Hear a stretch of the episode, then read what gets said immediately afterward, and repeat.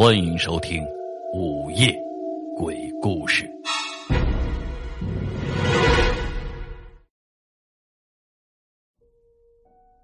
晚上，一轮明月照在学校里，惨白的月光透过窗户照了进来。我不知不觉的从梦中醒来，有种想上厕所的感觉。我拿起手机看了一下，十二点了。揉了揉朦胧的双眼，提了件衣服，便出门了。我们男生寝室在四楼，几天前因为管道维修，我们这一层都要去二楼上厕所。我们寝室在四楼的最左侧，而厕所在二楼的最右侧，所以要走很远。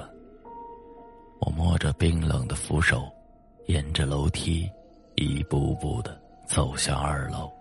到了二楼，放眼望去，长长的走廊里一片漆黑，只有几缕月光透过窗户，把我的影子拉得很长。我不禁的打了个寒战，紧了紧身上的衣服。这学校，把走廊的灯都关了个嘛？我自言自语的说道，想着打破这可怕的寂静。我向厕所走去，顺便打开了墙上的灯。而这长长的走廊的另一头，在这一亮一暗的对比中，显得更加的黑暗，更加的遥不可及。我的心跳得越来越快了，咽了一口唾沫，于是加快了脚步。还好，终于到了。我松了口气，刚要推开厕所的门，该死的，谁把这门也锁上了？我环顾四周，想要回寝室，可是实在是忍不住了，无奈。我只好去室外找厕所了。已经是十一月了，刚推开大门，一阵寒风便向我吹了过来。我犹豫了一下，还是出去了。硕大的操场静得吓人，只能听见晚风吹动树叶哗哗的声音。惨白的月光照得四周围明晃晃的，可是这夜里太黑了。即便是这样的月光，也只能看见周围的东西大概的轮廓。远处的树木都是黑色的，被风吹得摇晃着他那个巨大的脑袋。我睁大了眼睛，边走边看向四周，借着月光向厕所走去。厕所在学校的西南角上，离着厕所不远的地方有一个人工湖，说是人工湖。其实就是大一点的水坑，弄了点假山。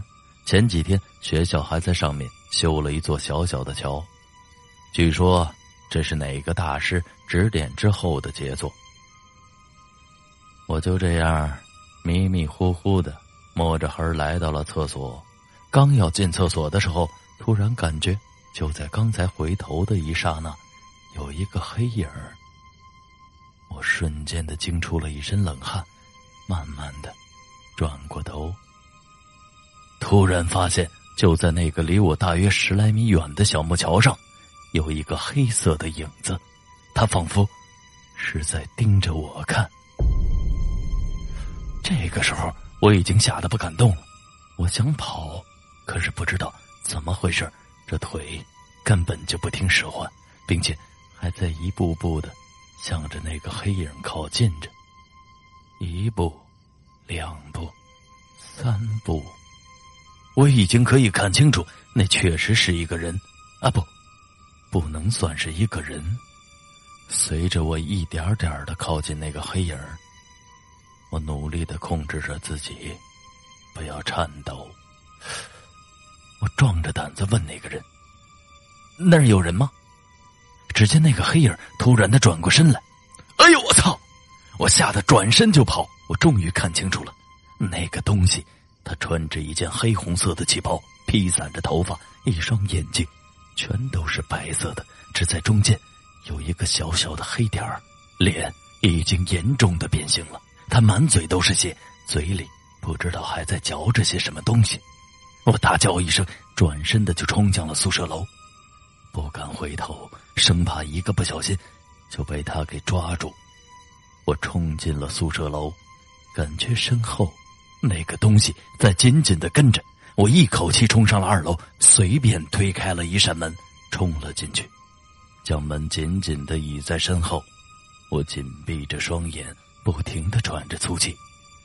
此时，那冷汗已经湿透了我身上的衣服。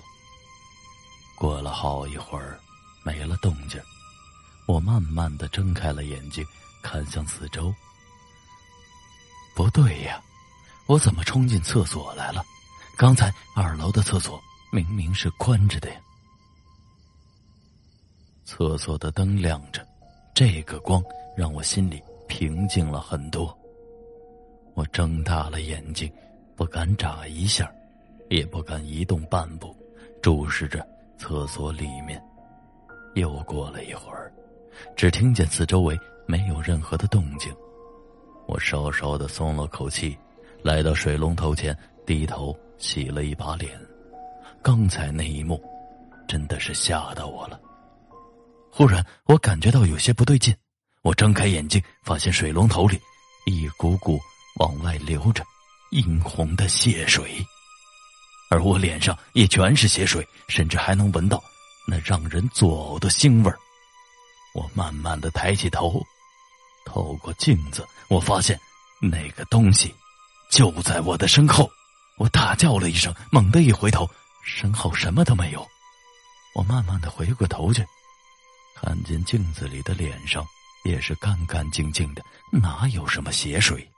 我惊慌的往后退着，双手不停的摸索着，希望尽快的找到门把手，因为我此时的眼睛一刻也不敢离开那镜子，透过镜子紧紧的盯着我的身后。就在这个时候，厕所的窗户被风给吹开了，头顶的灯发着滋滋的声音，忽明忽暗的闪着。风从窗户里吹了进来，不断的发出响声。听着那个鬼叫一样的风声，我刚刚放下的心又悬了起来。我靠在门上，目不转睛的盯着窗户。我的手还在不停的摸索着，还好，总算是碰到门把手了。我把手放在上面，刚要开门，突然一双惨白的手从半开的窗户中。伸了出来，接着一个黑影就从窗户里爬了上来，我感觉心马上就要从嗓子眼里跳出来了。我想喊，却喊不出声来。我不敢再看，拉着门把手，用力的拽着门。就在这个时候，我感觉一只冰冷刺骨的手搭在了我的手背上，那手凉的就像冰块一样。我连忙的低头看去。只见一只惨白到发青的手，那尖长的指甲正搭在我的手背上。这个时候，我连大叫的勇气都没有了，猛地拉开门，挣开那只手，转身沿着走廊就向寝室跑去。我不敢回头，生怕一回头就看见他狰狞的脸。走廊里，此时不断的回响着我的脚步声，还有一个低沉的。恐怖的哈气的声音，来到了楼梯口，我飞似的冲上了楼。上了楼，挨着楼梯的第一个门是开着的，没来得及多想，我就冲了进去，转身关上门，双手死死的将门顶住。我尽量的调整着自己的呼吸，脸上的汗滴答滴答的落在了地上。渐渐的，我平静了下来。我慢慢的转过身去，只见屋子里一片漆黑，只能借着那月光看见屋子里整齐的摆着几排办公桌。我一下子回过神来，刚才一着急，冲进了三楼的一间办公室。我用手轻轻的擦了他眼上的汗，紧紧的盯着屋里的动静。我屏住呼吸，想要开门去四楼。我刚要打开门，忽然从门外隐隐约约的传来了一阵脚步声。我赶紧收回手，惊恐的环顾四周。我尽量轻巧的走进了屋里的角落，蹲了下来。我静静的躲在桌子后面，等待着将要发生的事情。那脚步声越来越大，突然脚步声消失了，我不禁的向门口望去，就在门的小窗户上有一道黑影，正在向屋里瞧着。我赶紧缩回头，连大气儿都不敢喘了，然后悄悄的、目不转睛的注视着门口的一切。门被轻轻的推开了，一个身影进来了。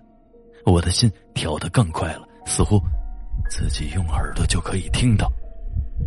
只见他一步步的朝我这边走了过来，走近了，我才发现那个人双脚着地，很稳健。可是以前不是说鬼都是飘着的吗？还没等我仔细琢磨明白，那个人影已经走到了我的眼前。现在已经顾不了那么多了，我心一横，一下子。就站了起来。你在这干什么？我才发现，这个人原来是值班老师。我，我，我上厕所。我稍微的喘息了一下。你什么脑子？梦游啊！赶紧回去睡觉去。我被老师给揪了出来。老师锁上门，便转身向值班室走去了。我松了一口气，看了看老师的背影。我也慢慢的转身向寝室走去，正当我疑惑的时候，忽然我听见身后有异样的声音。我尽量的保持着冷静，又慢慢的转过了头，发现刚才老师锁好的门，那扶手竟然在转动。我知道是他，他还在跟着我。我不敢多想，拼命的往楼上跑。到了寝室门口，我一个箭步就冲了进去，把门给锁起来。寝室里，其他的人还在睡觉。我拉了拉门，确定已经锁好了。我面对着门，一步步的后退，不敢放过门口的一点动静。我退回到床上，用被子把自己给裹了起来，只露出一双眼睛。我不敢睡觉，周围的任何的风吹草动都会牵动着我紧绷的神经。寝室里。只能听见同学们的酣睡声。过了很长时间，仍然没有什么动静。我刚要松一口气，突然门把手自己转动了起来。我用手死死的抓着被子，眼睛瞪得老大，身体不自觉的颤抖起来。那门把手晃动的更加的剧烈了。我战战兢兢的躲在被子里。就在这个时候。那门把手停止了晃动，我不知道发生了什么事情，但是那门上的门锁竟然转动了。我不知道他是怎么办到的，但是有一点可以肯定，他马上就要进来了。我脑子飞快的转动着，我想叫醒同寝的室友，喊了几声，却没人理我，仿佛他们根本就听不到我的叫声一样。这个时候，我脑中突然闪过以前在一本书中看到的一句话，说是鬼根本就没有时间观念，不过在公鸡打鸣之后便会离开。我急忙的找出手机，找到闹铃播放，寝室里回荡着那公鸡的叫声。就这么过了一会儿，门外没有动静，那门也停止了晃动。我不敢确定。